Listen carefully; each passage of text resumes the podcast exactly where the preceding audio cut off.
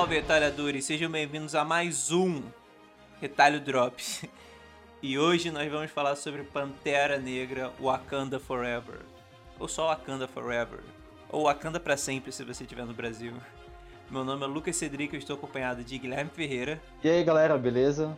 E é isso. Nós dois vamos falar sobre os filmes, como sempre fazemos, e vamos falar aqui sobre mais esse filminho de. Vamos lá.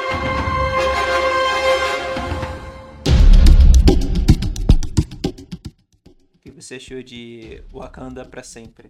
Uh, cara, eu gostei muito do filme. Eu acho que.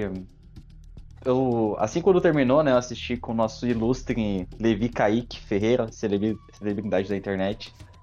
É, eu olhei para ele e falei assim, cara, eu estou pensando se talvez esse não seja o filme mais denso da Marvel, porque Cara, o tempo todo, assim, sabe, eu sentia. Eu não sentia que era um filme de super-herói como um, um filme tradicional de super-herói, sabe? Que, um, que, você tem um protagonista, a história te deixa lá pra cima, é, quase o tempo todo, às vezes, tipo, tem um. um o filme, esse filme, ele, ele tem um clima. É, ao, mesmo, ao, mesmo, tempo que ele, é, é, ele tenta ser leve, né, ao tratar sobre questões do, de. sobre luto sobre ancestralidade, né? Que acho que são, são partes bem bonitas do filme. Ele tem uma carga muito pesada ali quando a gente é introduzido ao namoro, ao conflito que a, que a sua nação e o, o conflito de sua nação contra o Wakanda é, é um conflito muito pesado e cheio de camadas, né? É, a gente ali é apresentado a várias ideologias diferentes dentro, dentro, dos próprios grupos, né? Cada personagem pensando de uma maneira diferente, pensando num jeito de agir e e além disso ainda tem um outro contexto por trás dessa da briga entre essas duas nações. Então eu fiquei muito envolvido com tudo isso que estava acontecendo. É, por um momento, às vezes eu ficava tipo, caraca, velho, isso aqui é um filme da Marvel, sabe? Tipo, esse é um filme que faz parte do mesmo universo onde Thor, Amor e um Trovão tá acontecendo, sabe? Tipo, é, era bizarro quando eu me desligava um pouquinho da minha mente para pensar nisso, porque é um filme que tem é, camadas muito interessantes, assim. É, é um filme longo, né? Acho que. A, a, pequeno problema que eu tive com o filme foi o ritmo, porque eu acho que ele é longo, mas o, o ritmo, às vezes, ele meio que não, não equilibra direitos. Às vezes, tipo, você tem uma cena que é super dramática e você vai para uma cena que não conversa muito em questão de, de tom, mas depois volta, né, ao, ao clima anterior e tal. Então, meio que. É uma coisa, só um detalhezinho que passa ali durante o filme, mas. É, nada que prejudique, né?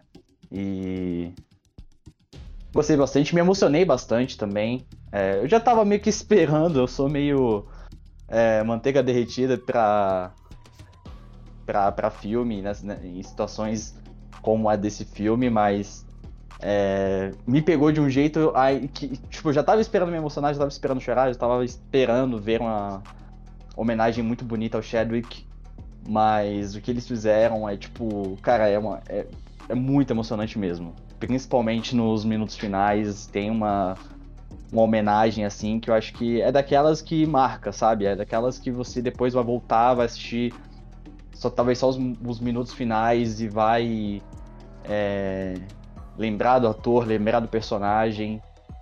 E. Enfim, gostei, gostei muito do filme. E quero saber o que, que você gostou, do, do que, que você achou do filme, Cedric, pra, pra gente discutir um pouco mais. Eu, eu, eu, gostei do filme. Uh, talvez seja uma opinião mais polêmica. Eu, não, eu tenho a impressão que eu não gostei tanto quanto você e o Levi. Uh, eu não me emocionei. Eu acho que talvez seja uma opinião até polêmica. Tá no meio termo. Uh, existem meio termos, né? Quando você faz esse negócio de morte de um ator e você precisa fazer o filme ou continuar uma franquia assim. De um lado você tem o você tem o tipo. Uh, esqueci a palavra certa. Não é abuso, nem apropriação. Você tem tipo. Uh, você tipo, tipo, você pode. A capitalização nessa morte, você tipo, fazer um filme ultra triste, tipo, trazer o cara com CGI de volta e, tipo, realmente abusar do fator do, do ator ter morrido e, tipo, pegar no sentimental da pessoa para arrancar o máximo de dinheiro que você puder. E o que é feio até. E no outro lado, da, no outro lado da, dessa balança você tem o completo, tipo, bom bom gosto de você executar a morte de um personagem, tipo. Uh, você respeitar quem ele era, porque os, todos os atores são amigos, foram amigos desse cara, respeitavam esse cara, então eles não. Provavelmente não iam deixar acontecer um certo desrespeito à memória dele, né? Então nesse filme. Uh, eu acho que foi o meio termo. para mim, tipo, o melhor uso de, de morte de ator. E depois eles tiveram que continuar o filme foi aquele Velozes e Furiosos com Paul Walker, que é até impressionante o como de quão bom gosto foi que eles fizeram. Uh, todo mundo imaginando uma parada ultra ultra forçada e no final eles fizeram tipo uma despedida. O personagem dele continuou vivo, que é mais impressionante ainda. E tipo, aquilo foi respeitoso. Eu acho que isso fica no meio da tabela. Eu acho que eles não foram tão eu acho que eles não fizeram uma homenagem tão boa ao Chadwick assim. Mas eu não vou mentir que eu fiquei o filme todo. Talvez seja meu filme favorito de terror esse filme no ano, porque eu fiquei no filme todo na ponta da cadeira esperando que a Marvel fosse, tipo, trazer um Chadwick de CGI, alguma coisa bem merda, assim. Uh, bem forçada mesmo, Sim. que é abusar dessa boa vontade que a gente tem de assistir uma sequência, com, mesmo com o cara tendo morrido, e não fizeram isso. Mas eu também não acho que uh, fizeram uma, uma despedida assim tão boa dele. Então, por isso que eu não me emocionei tem uma parada no início, tem uma parada no final e eu fiquei meio, é, é, é bom. Uh, mas aparentemente, pelo, vendo, pelo, pelo menos que eu tô vendo de você, eu Levi falando, vocês estão puxando muito pelo esse lado emocional e eu achei ok. Uh, por mim, eu não, não indicaria esse filme para as pessoas como algo emocional assim. Inclusive, a falta do Chadwick claro, ele tá morto. Eu não posso, tipo, falar que, obviamente, ele faz falta de um jeito ou de outro. Mas eu acho que a falta de presença de um é. protagonista mais forte uh, fez muita falta no filme.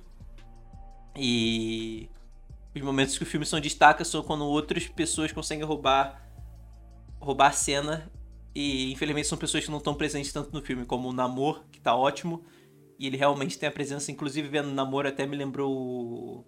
Me fez pensar em Adão Negro que eles são tipo, mesma vibe assim de personagem. Quer dizer, no filme o Adão Negro é completamente diferente. Ele tem uma vibe mais do Adão Negro do, dos quadrinhos, que é esse rei e anti-herói, né? E. Uhum. E eu fiquei só uh, deslumbrado com quão melhor o Namor é que o Adão Negro dos cinemas que saiu recentemente. Muito mais interessante, muito mais conciso, com uma backstory que não só faz sentido, como é muito interessante. E eu fiquei pensando nisso, tipo, uau, muito superior àquele Adão Negro fraquíssimo. E o Homem Gorila lá, né? O Gorila Branco, que eu também achei ótimo. E infelizmente ele tá presente pouco no filme. De resto, a Shuri, que acabou sendo a protagonista do filme, acho que ela tem uma historinha legal, mas a atriz não não tem tanta presença assim para carregar. Eu senti isso também, mas eu, eu, até fiquei surpreendido com, com o arco da Shuri, porque eu ficava tentando imaginar como que eles iriam fazer um filme, né? Que ao mesmo tempo, pô, tipo, você tem que lidar com um protagonista que, é, infelizmente, não, não está mais presente na trama, você tem que lidar com isso, e como que você vai lidar com a questão da, da sucessão, como que isso vai virar um... Em termos de história, né? Como que isso vai funcionar, e até que eu fiquei bastante surpreendido, eu gostei muito do arco dela, é toda toda a questão que envolve como que ela se sente por conta da, da morte do irmão. E aí tem a relação dela com, com a mãe dela, que também acho. Foi muito legal eles terem trazido isso, porque no primeiro filme meio que fica bem ali por cima, né? Tipo, ela não, não tem tanto tempo de tela assim, ela tá ali mais pra ser a, a personagem que tem. que sabe quem é equipamentos tecnológicos e tal, então Gosto, gostei muito do, do, aprofundamento que o filme trouxe né, nessa relação. E, e a mensagem também do, do, do, no final me pegou muito, assim, a questão de. Da, de como o filme li, traz a questão de ancestralidade, né? Isso é uma coisa que já vinha do primeiro filme. Você tem é, aquela coisa de que ah, a gente não. A gente, nós não somos os erros dos nossos antepassados, né? É, E aí nesse filme ele traz uma. Um, traz um tema parecido, mas com uma nova mensagem. E que combina muito, assim, com todo o tom, com todo o tema que, que o Ryan Coogler ele, ele trouxe, né? Então. Gostei, me agradou bastante. E sobre a questão de, de, de, ser mais emocional, tipo, é que, sei lá, não sei se. acho que foi. Não sei, tipo, não sei se foi pela expectativa já de se emocionar e acabou que o filme pegou mesmo de qualquer jeito, mas eu ainda acho que o filme ele vai ter um grande impacto nas pessoas, até na sessão onde eu tava. É... Foi engraçado, eu tava até comentando com, com o pessoal na saída do cinema porque a abertura da Marvel tem aquele enorme silêncio, né? Não tem, não tem música, não tem nada, uhum. é, é quase um minuto de silêncio. Porém, a sessão foi tomada por aqueles barulhinhos de choro, sabe? Aquele choro meio. Um tiro, foi um. Foi uma intro da Marvel basicamente ao som de, de suspiros e, e chorinhos, assim. Então, meio que foi uma coisa coletiva, todo mundo saindo, comentando que, que ficou emocionado. Então, acho que Acho que pro grande público acho que vai pegar também, sabe? É, eu acho que. Eu até fiquei. Eu, eu, pensei também na despedida do Paul Walker no Velozes e Furiosos. É, eu lembro que também foi uma cena muito emocionante, até pelo fato do personagem ainda ter continuado vivo, mas o simbolismo que a cena traz, né? Tipo, o último take é, o, é, um, é um carro branco indo em direção ao sol, tipo, é. Poeticamente é muito bonito também. Mas acho que esse filme ainda, ainda assim, acho que eles conseguiram ser muito respeitosos. Eu tava com muito medo de botarem um Chadwick em CGI. É, principalmente quando. É a cara da merda, né? Era a cara da merda. O, o... Spoilers pra absolutamente ninguém, né? Porque o trailer já deixa muito claro. A Shuri uh, se torna a nova Pantera Negra. Quando você toma a planta do Pantera Negra lá, você tem, entra em contato com seus antepassados, né? Com seus antecedentes. Converso com eles antes de voltar como o Pantera Negra, né? Com a super força e tudo e tal. E é, todo mundo tava esperando, no cinema tava esperando que a Shuri fosse ver o irmão dela, né? E acaba que eles acabam fazendo uma parada diferente, que é bem surpreendente, bem mais condizente com. Eu acho que aquilo, inclusive, até salvou.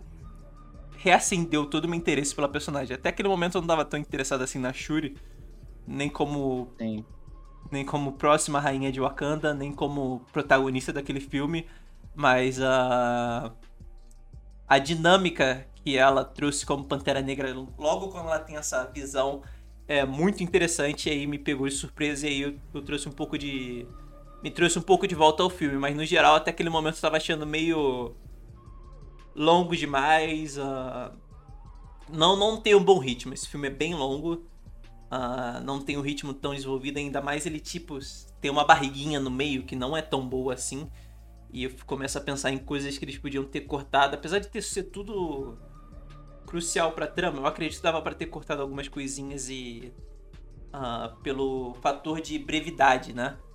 Que acabou não acontecendo. Então, tipo, se estica demais, então, mas tem uma cena que a cena da Shuri uh, conversando com os ancestrais dela traz um uma dinâmica nova ao filme e deixa a parada mais interessante pro terceiro ato que começa em si. Que tem um, uma conclusão bem legal, inclusive. Sim, não concordo. Eu também fiquei. Cara, na hora que acontece a cena, eu. Tipo, quando tem toda a preparação, eu já tava, meu Deus. É agora que a Marvel vai cagar com o filme. Sei lá, vão. Vai aparecer um Chadwick de CGIzão aqui, mal feito já tava me vendo na cabeça, sei lá, a Princesa Leia em Star Wars aparecendo assim do nada. É. Um se monte bem, de coisa se bem assim. que a Princesa Leia em Star Wars não, foram, não foi culpa deles. Não tem como ter previsto Sim. aquilo. Ela, ela morreu antes da estreia do filme e também não salva o filme. Aquilo para mim, eu já não sou um grande fã de Rogue One, mas aquilo para mim também já destrói o filme. Dá para acusar a Disney também de usar bastante desse CGI, trazendo atores que já estavam mortos, como o Tarkin lá, o que Tarkin. aparece mais cedo em Rogue One. Uh, o ator morreu e eles trouxeram de volta. E eu acho que eles nem contataram a família em si, eu não tenho certeza. Não sei se isso era um rumor que eu ouvi, mas é uma informação, informação que eu posso pesquisar depois. Uh, enfim. É, Sim. Esse daí tá no meu outro lado da balança. Se um lado da balança tem o Paul Walker em Velozes e Furiosos, e do outro tem uh, o Tarkin e a Princesa Leia de CGI em Rogue One. Sim, mas aí, pelo menos a cena foi muito boa, eu gostei. É, até porque também questão de conectar com o primeiro filme, tem, que tem coisas do primeiro filme que, que, que volta aqui e tal, é questão de até de continuidade, de evolução de personagem é, muito interessante. E mas essa questão do ritmo é uma tipo assim, é, vou assistir o filme de novo daqui a pouco e talvez eu vou, vou reparar mais nisso, vou ficar mais atento a isso, mas vendo pela primeira vez já me incomodou um pouquinho quando, tipo, pô, tinha a trama, a trama de Wakanda, a trama de do, do Namor tava me, me envolvendo bastante, mas quando cortava pros caras do governo, aí eu ficava meio puta merda. É, aquilo é uma das paradas encaixadas para criar. É engraçado como esse filme. Eu vou trazer a analogia de balança de novo, né? Uh, eles trazem. A Marvel já faz isso há anos, né? E eu vou até, tipo, dar os créditos a esse filme como um filme que soube. Uh, que. Eu vou ofender os filmes do MCU, mas parece ser um filme de verdade. Igual o primeiro Pantera Negra, um dos mais grandes qualidades desse filme, que parece um filme de verdade. Não tão preso às conexões com o MCU assim, tudo dele é dele e ele segue, tipo, bem. Boa trama, bons personagens, bom vilão e bom conflito, né? E é um dos créditos desse filme, mas, tipo, de um lado você tem a Riri Williams, que quem não conhece ela é a Iron Heart, a sucessora do Homem de Ferro nos quadrinhos, e ela tá nesse filme como como uma figura extremamente importante, o foco da trama basicamente em si. E do outro lado você tem os Thunder, a líder, né, a líder dos Thunderbolts uh, e o Ross, que também estava no primeiro Pantera Negra. Então, tipo, a Riri Williams incrivelmente bem encaixada nesse filme e ela, claro, vai voltar para os próximos projetos da Marvel como a sucessora do Homem de Ferro, né? Mas do outro lado você tem esses, essas conexões aí com os Thunderbolts, que é tipo Nick Fury do mal, basicamente, que ela faz a função, né? Que é bem fraco, bem desnecessário, inclusive. Uh, até mesmo por questões humorísticas, humor. É uma atriz de comédia, né? Julia Dreyfus, que eu gosto bastante, mas, tipo, ela não funciona tão bem. Uh, meio jogado no filme, na verdade. Bem jogado no filme. Daria para Uma das várias coisas que dava pra cortar. Não, com toda certeza. E ainda assim, não é nenhuma conexão, tipo. Não é uma conexão do tipo, ah, em algum momento ela aparece e fala que, ah, sei lá, ela vai estar tá reunindo uma super equipe e tal. Tipo, ela faz uma ponta porque ela tem relação com. com. com Ross. E meio que ela fica ali, sabe? Tipo, parece que é só para lembrar assim, olha, gente, ainda é um filme do MCU, sabe? Fase 4. Sabe que a gente tava apresentando antes? Então, tá conectado aqui de certa forma, mas uh, não diz muita coisa, não vai a lugar nenhum. E mesmo assim, mesmo se fosse algum lugar também, eu acho que seria uma coisa bem desconexa assim, do filme, não faz parte. Não conversa muito com os temas que o filme tá, tá falando, sabe? Tipo, ali parece que foi só uma coisa assim, tipo é, sei lá, o Kevin Feige chegou e falou assim: olha, beleza, você quer fazer um filme aí, é um filme bem diferente, meio ousado, mas por outro lado você vai ter que colocar essa personagem aqui, sabe? Tipo, parece uma coisa forçada. Tipo, coloca pra. E aí, beleza, aí você pode fazer o filme que você quiser. É. Mas. Porque, sei lá, tanto que tem uma cena que me, pô. É... Tem uma cena que é super emocionante. É que acaba morrendo uma, um personagem bem importante pra, na, na, trama durante o filme. E aí, pô, o filme fica num nível de, de, de emoção, de tensão bem alta, do nada corta e aí vai pra uma cena com a, com a Val, uma cena meio humorada, assim, tipo, quebra totalmente o clima, o ritmo. É, essa é uma das questões de ritmo também que, que para mim, por isso que tem, tem esse problema, porque vai do, pô, uma parada, uma cena super tensa a uma cena um pouco mais leve.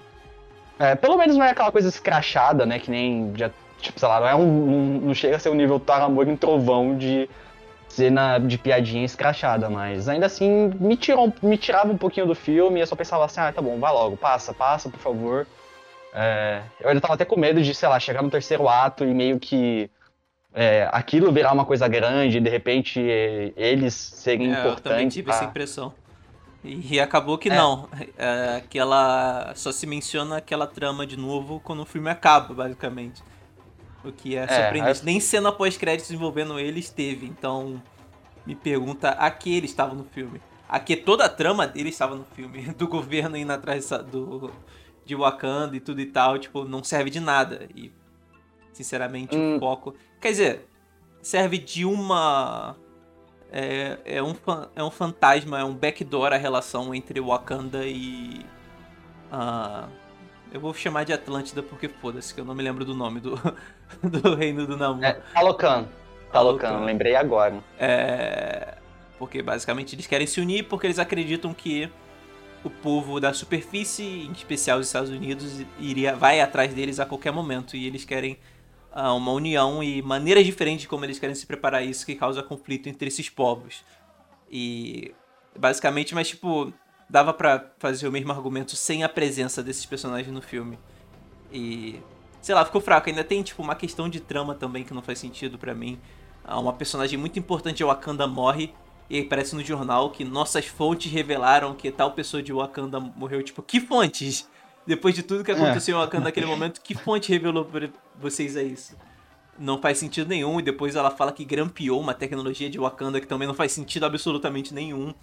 Enfim, ah, nada faz sentido em respeito àquela trama dos americanos em Wakanda. E, tipo, querendo ou não, um filme longo e eu fui muito bobo de achar que ah, o Doutor Estranho era um sinal de que os filmes do MCU iam ficar um pouco mais curtos, porque esse filme, mesmo as 2 horas e meia, 2 horas e 45 de sempre. Só o Doutor Estranho e o Thor mesmo que ficaram mais curtos. A cena pós-créditos que esse filme tem, pra mim, é o final do filme. Não precisava ah, fazer esse corte assim. É, é uma parada bizarra que até o- no primeiro já tinha meio que isso, né? Que a cena pós, a primeira cena pós-créditos do, do primeiro filme era meio que um complemento do, fin, do final em si. Não, não precisava ser depois dos créditos, dava pra ser muito bem o encerramento mesmo. É, eu acho que é. Eu acho que é contratualmente obrigado pela Marvel. Ryan Coogler, e eu quero realmente ofender os outros diretores da Marvel. É, Ele é um diretor de verdade, ele é um cara autoral que sabe fazer. sabe contar a história que ele quer contar. Então eu duvido muito que quando a Marvel falou, você tem que colocar uma cena pós-créditos, ele pensou em tipo. ah, não vou deixar colocarem no meu filme uma conexão boba ao futuro, assim, do MCU. Ah, eu vou simplesmente colocar uma cena extra que complementa o final, ao invés disso. Dá pra perceber que muitos diretores da Marvel fazem coisas similares. O próprio James Gunn, quando ele fez o Guardiões 2, o filme tem cinco cenas pós-créditos, mas, tipo, são todos ah, cenas divertidas que, tipo, te deixam animado a estar curtindo os créditos, né? Então, eu acho que esses caras que têm visões, assim, são mais autorais, assim, eles preferem fazer coisas que realmente complementam o filme do que colocar uma cena jogada em si. Até mesmo o Taika Waititi ah, conseguiu, usou uma das cenas pós-créditos dele pra colocar algo que complementava o filme, ao invés de ah, algo que fosse só indicação, do, outra indicação do futuro. Apesar de que Thor, Amor e Trovão tem uma indicação do futuro também. É, no Thor, Thor Amor e Trovão ele acabou cedendo, porque aquela cena. Mas, mas tem uma Mas, cena, enfim. a, a cena final pós-créditos tem uma cena que é emocionante da da Lady Thor ah, indo pra Valhalla porque ela morreu em batalha, porque ela morreu lutando contra o câncer. É uma mensagenzinha bonita. Sim, não, essa cena é muito boa. Essa cena é muito boa. Não, muito não, não Mas- exagera aqui. Mas, não, de fato, cara. E é tanto que acho que no, no geral, né, se a gente olhar pro filme, tipo, pô, ele é um. É um bom filme. é, Acho que os pontos negativos que a gente acabou citando aqui é mais por interferências da Marvel, né? Porque, Não, tem outros infelizmente. pontos negativos. Eu não terminei ainda. Eu tenho outros pontos Ah, tá, negativos além de interferência da Marvel. Ah, eu Pode- acho que o ritmo dizer. do filme é, é ruim, independente do Thunder- da- Ah, dessa claro. trama com os Thunderbolts, é ruim. Ah, uma barriguinha no meio. ah, eu acho que mal utiliza alguns de seus personagens. Ah, toda cena que tem, eu esqueci o nome dele lá, o, que é o Homem Gorila, mas eu nem sei se ele tem esse nome na, O Mbaku. nos filmes É o Mbaku. o Mbaku. Re- removeram esse nome dele, né? Mas ele. ele é muito bom, tipo, ele é, um ótimo ator e ele tá ótimo no filme. Tipo, ele é uma das poucas coisas que realmente me fizeram rir no filme. Ele tem uma presença ótima e. Ele faz falta no filme, com certeza, porque a Shuri é mais ou menos é bem fraquinha e a. Qual é o nome lá da líder da Dora Milaje? Alcoyer. também não é tão boa assim, ela não consegue esse filme acaba usando três protagonistas, né? Base três protagonistas entre aspas, né? Que são a protagonista de verdade é a Shuri e ela é elevada e acompanhada bem por perto pela pela rainha e pela Okaie. E um pouquinho pela Riri, Riri Williams também. Mas um, nenhuma, tirando a rainha, nenhuma delas tem tanta presença assim para carregar o filme em si. E o e o Mungu, Mumbuku, ele tem muito mais. Tanto que, tipo, ele começa a aparecer mais de fato na reta final do terceiro ato do filme. Como, tipo, um companheiro, a Shuri, ele faz um ótimo trabalho. O que, pra, na minha opinião, fez falta durante o filme. Porque Chadwick Boseman era um exemplo de um ator que era muito bom para estar tá no, no MCU. E hoje eu tô só atacando o MCU, mas é verdade, tem atores que são, tipo, ele é muito bom para aquele papel, e isso é ótimo, porque ele sempre acaba elevando as cenas que ele tá. E esse filme, isso tem falta desse ator que eleva as cenas que ele tá. Tipo, quando o Namor aparece, ele realmente eleva também, o Mbuku também, ele eleva as cenas que ele tá. Mas, tipo, no final fica aquele negócio meio qualquer coisa, com a Shuri, com a o Kai, quando a rainha aparece, ela tem alguns momentos mais emocionais, ela eleva no filme também, mas tipo, essa falta de uma presença maior talvez tivesse tornado alguma das cenas desse filme, desse filme fica um pouco mais uh, barrigado, assim, um pouco mais chato, não, não rumano também. Uh, poderia ter feito grande diferença, não podia ter tornado o pacing desse filme tão uh, ruim para mim. Uh, outra crítica que eu tenho são as cenas de ação Novamente, o primeiro Pantera Negra, a mesma coisa, as cenas de ação, tipo, ainda mais pelo CGI, eram, foram muito criticadas pela galera. E esse filme, novamente, eu tenho que fazer uma crítica. Eu não sei se o Ryan Coogler, ele ainda não se sente confortável, assim, fazendo essas cenas de ação dele. E ele não conseguiu fazer coisas tão boas, assim, na minha opinião. Nesse segundo filme, eu não consigo, tipo, dar destaque a nenhuma cena. Uh, e pior ah, eu gostei que tem, de uma bem específica. Pior que tem alguns conceitos interessantes aqui e ali, mas, tipo, eu não. Eu realmente não gostei. Uh, e o Pantera Negra 1, pelo menos, ele tem, tipo, algumas cenas mais emocionais, tipo, a primeira luta, a luta pelo trono do T'Challa com o Killmonger, pra mim é, tipo, sem CGI, sem nada, é, tipo, só uma cena brutal mesmo entre os dois. E pra mim é muito melhor do que tudo que tá nesse filme. E, na verdade, para mim é melhor do que tudo que tá no primeiro filme também. E esse filme também tem de novo. Uh, não tem cenas de ação tão boas, na minha opinião. E no terceiro ato, na batalha final, final, que é a guerra entre Wakanda e. Qual o nome, Gui? É. Talucan. Talucan. Uh, é outra, tipo. É outra. Tem uma escolha bizarra para mim. Que. As cenas, tipo, a, tem uma batalha que é no mar e outra que é no deserto, elas estão acontecendo simultaneamente. A batalha no mar é em Full IMAX, cobrindo a tela toda, e a batalha no deserto é pela dimensão normal. Isso me tirou um pouco do filme na batalha normal, porque ficava cortando entre uma e outra. As duas foram filmadas em dimensões diferentes, eu não sei porquê. Quer dizer, eu sei porque uma é uma grande guerra com vários personagens e o IMAX tinha que pegar tudo. E no outro é uma batalha mais íntima, mas, tipo, me fez. Uh, me tirou um pouco do filme. É uma escolha é meio bizarra para mim. É uma escolha bizarra. Eu não entendi o que tava acontecendo. Tipo, tudo bem você, tipo, mudar do IMAX pro, pra dimensão normal quando você tá fazendo só pra cenas de ação. Uma parada que o Nolan fez muito nos filmes do Batman. E é uma parada, especialmente no Cavaleiro das Trevas Ressurge, é uma parada que foi feita esse ano mesmo no Top Gun Maverick. As cenas de caça no IMAX gigantesco cobrindo a tela e cenas mais normais pela dimensão normal. Mas, tipo, uh, ficava do início ao fim das cenas de ação. Tipo, não voltava às dimensões normais, porque isso te tira. E nesse filme me tirou um pouco uma escolha bizarra, na minha opinião. Em cena de ação, eu, eu gosto de um, uma luta específica, que é a da Okoye contra o Atuma, que é um dos primeiros encontros entre Wakandanos e, e a galera de Talocan. É, mas novamente, e... não é aquela cena de CGI que a Marvel adora, né? Tipo, dois Sim, atores é. que estavam num set juntos fazendo uma parada coreografada. Sim, sim, sim, exato. E é uma parada muito bem coreografada. Eu acho que por um momento eu fiquei. Eu fiquei. Por um momento não, a luta toda eu fiquei meio tenso porque parecia que algum, em algum momento poderia dar. É, algum personagem poderia morrer, poderia acontecer alguma coisa. E eu gostei, gostei bastante de, de toda essa sequência. Mas De resto, assim, achei, achei normal. Tipo, não, não acho que seja ruim. Tipo, não acho que, por exemplo, o CGI desse filme seja ruim.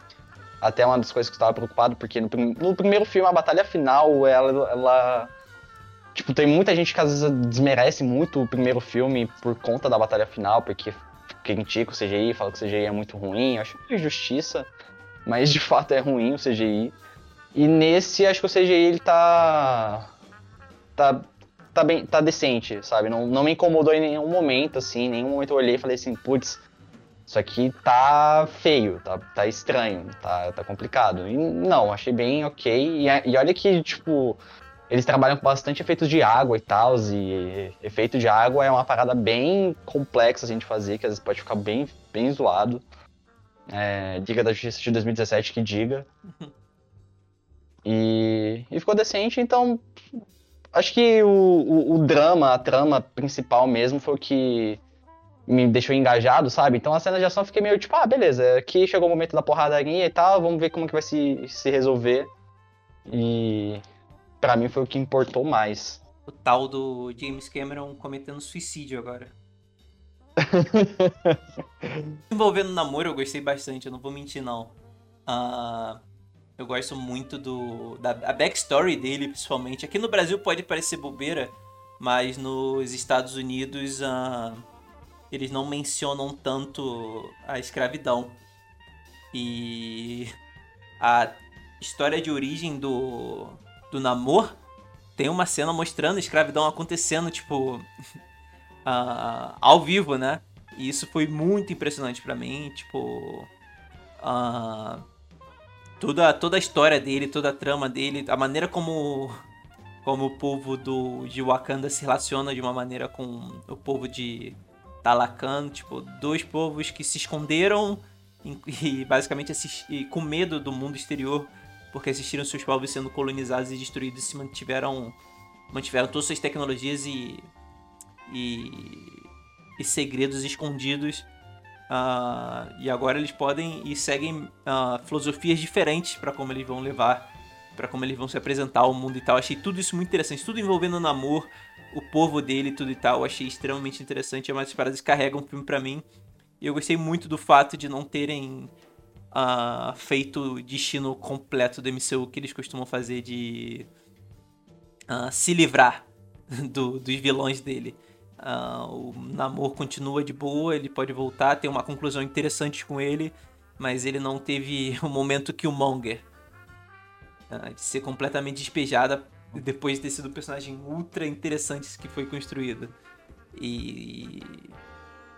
Ah, e tem um potencial absurdo ainda, tem né? Tem um potencial tipo... absurdo ainda. Se bem que uma crítica tem que fazer é que, igual o Killmonger, a Marvel tende a fazer esses personagens com bons argumentos com boas motivações para a maneira que eles são e do nada eles fazem eles agirem de maneira de maneira não lógica, não lógica até pela própria filosofia deles. O que o Monger uh, tinha um super argumento convincente, mas tipo, de uma hora para outra ele, tipo, ele tem uma cena só pra, tipo, confirmar que ele é um vilão, faz ele matar a namorada dele, por exemplo, e depois faz ele querer, ao invés de levar a tecnologia de Wakanda para salvar o, os outros negros que vivem nos, nos outros povos do mundo, uh, ele decide usar a tecnologia de Wakanda para destruir o resto do mundo e tal.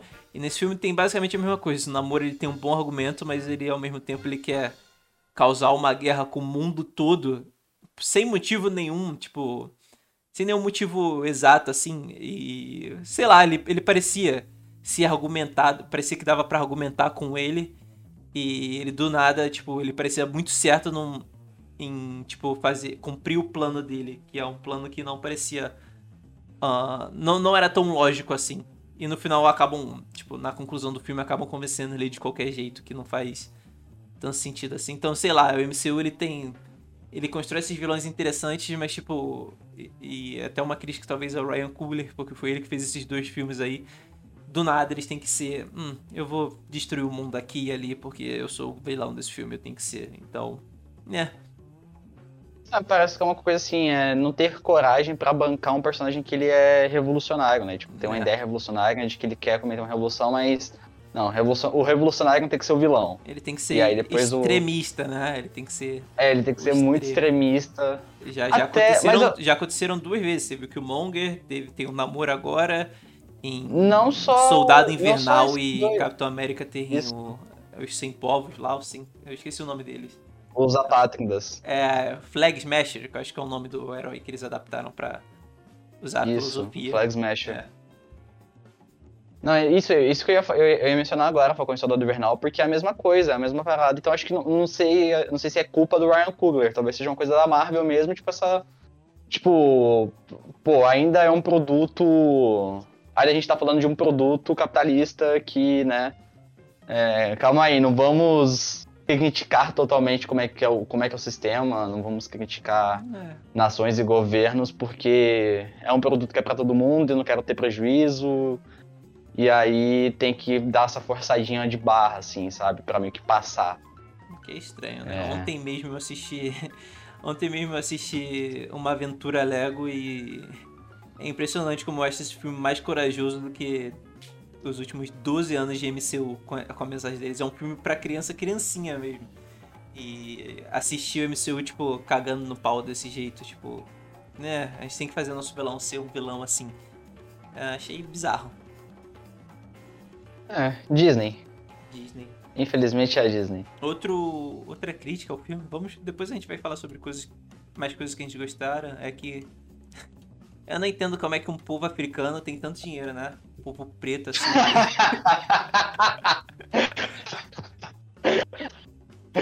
É, faltou uma explicação, Faltou né? uma Tipo, explicação, na minha opinião, na minha opinião. Ah, mas enfim, Gui, o que mais você gostou no filme? ah, eu gostei bastante de questões técnicas também. Eu tava falando do, do CGI que eu gostei bastante, mas é, falando, é, voltando a falar sobre Talucan, é, acho que toda a ambientação, tipo, os figurinos, a, toda a inspiração na cultura maia que, que eles usaram, assim, eu achei, tipo, é, é coisa linda. É, a fotografia também, tipo, ela é uma fotografia um pouco mais es- escura, assim, se a gente for comparar com outros filmes da Marvel, mas é, combina ali com o tom do filme, é uma parada mais. é, dá um tom geral, dá um, no geral, assim, é um- o filme acaba tendo um tom mais sóbrio. E eu curti essa vibe, é uma parada diferente é, do que a gente tá acostumado de ver nos filmes da, da, da Marvel, então isso foi bastante positivo. E a trilha sonora, pô, a trilha sonora do primeiro já era maravilhosa e nesse filme continua, continua impecável.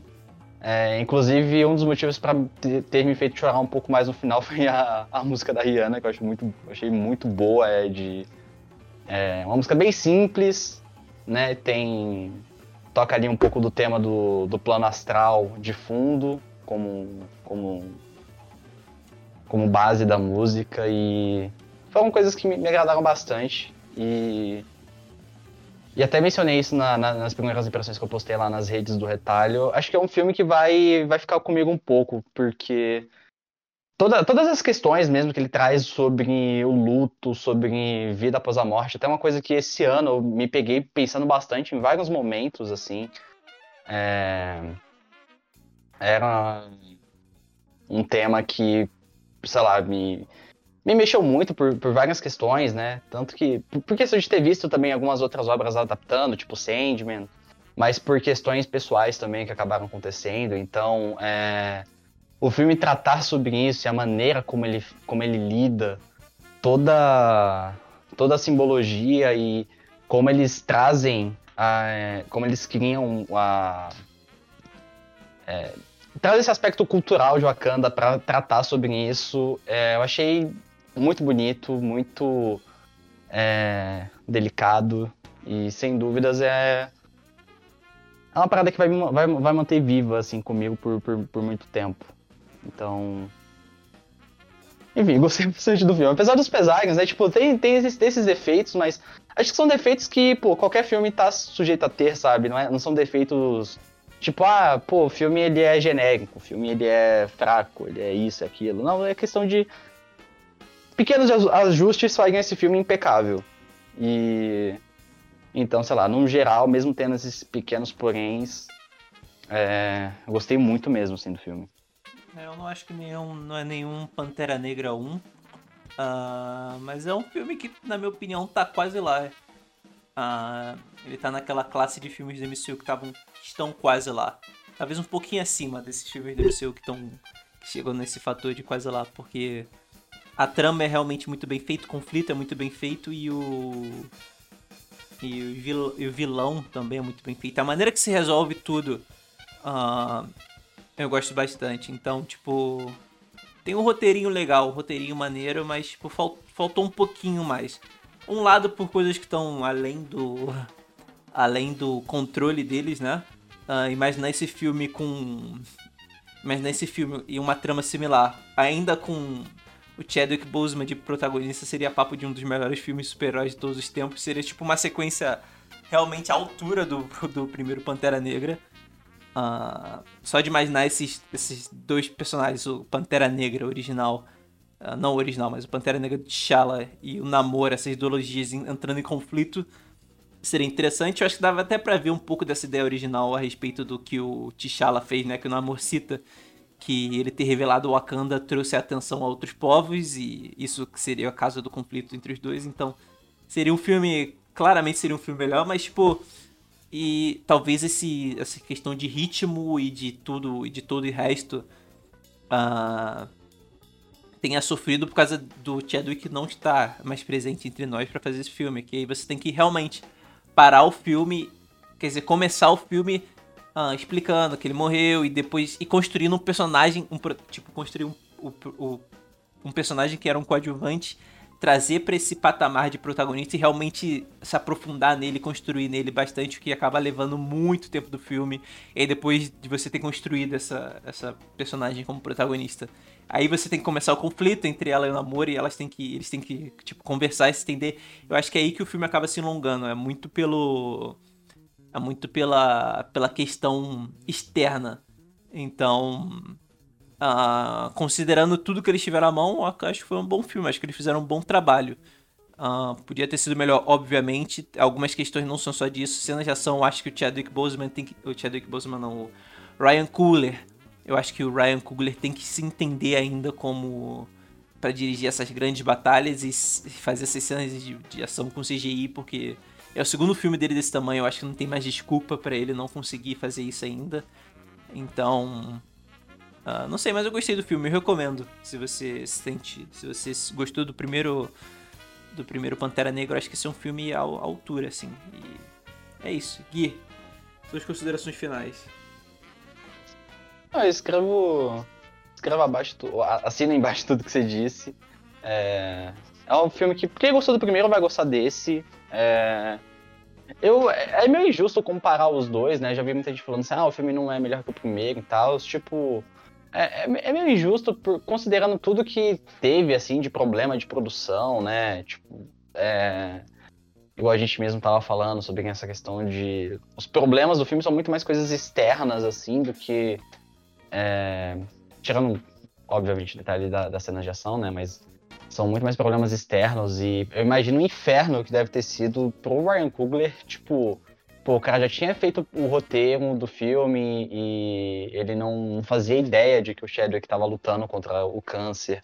E aí você descobre a notícia, tipo, é um puta de uma bala emocional, assim, pra depois você ter que voltar pro set, ter que gravar o filme, e aí deve ter vindo vários momentos memórias e porque o pessoal era todo mundo era muito próximo, né? pessoal ficou é, muito próximo um do outro nas, nas gravações do primeiro filme. Então, além de tudo isso, você vai ter que reimaginar o filme inteiro, você tem que reconstruir arco de personagem. E, enfim, é, é, um processo criativo muito complicado, muito delicado, que a gente não vê acontecendo. Não é tão comum assim, né? São, não, não é sempre que, de repente, o protagonista do filme acaba falecendo fora das telas, você tem que lidar com isso, ainda mais com um simbolismo tão grande, né? Porque quando é um personagem menor, você faz um recast ali, beleza, segue em frente, finge que nada aconteceu, mas desse tamanho, de, depois de ter representado tudo que representou, sabe? Acho que o saldo é muito positivo. É, ter, ter saído esse filme, o saldo é muito positivo, porque ainda é de uma qualidade muito acima da média do que a gente tem no MCU. É, tem. Obviamente ainda pode estar atrás ali de um ou outro filme, mas no geral é a qualidade assim é, é muito boa. É um filme que vai, pelo menos é, se baseando na minha experiência, é um filme que emociona, é um filme que é, te deixa aflito, te deixa pensativo, né? E e é uma coisa diferente no filme de super-herói, né? Não tem. Não existe um filme de super-herói parecido com esse, assim. É... Então, para mim vale super a pena, recomendo e assistam assistam numa tela, na tela grande para ver algumas cenas em IMAX, porque tá muito bonito também o filme. Apesar do final ser dessa bagunça aí que a gente citou, mas é... ainda assim vale a pena. Gostei muito da experiência. É. Eu recomendo. Eu recomendo. Eu recomendo Top Gun Maverick. Um ótimo filme. Porra. Enfim, é isso. Até a próxima. Tchau!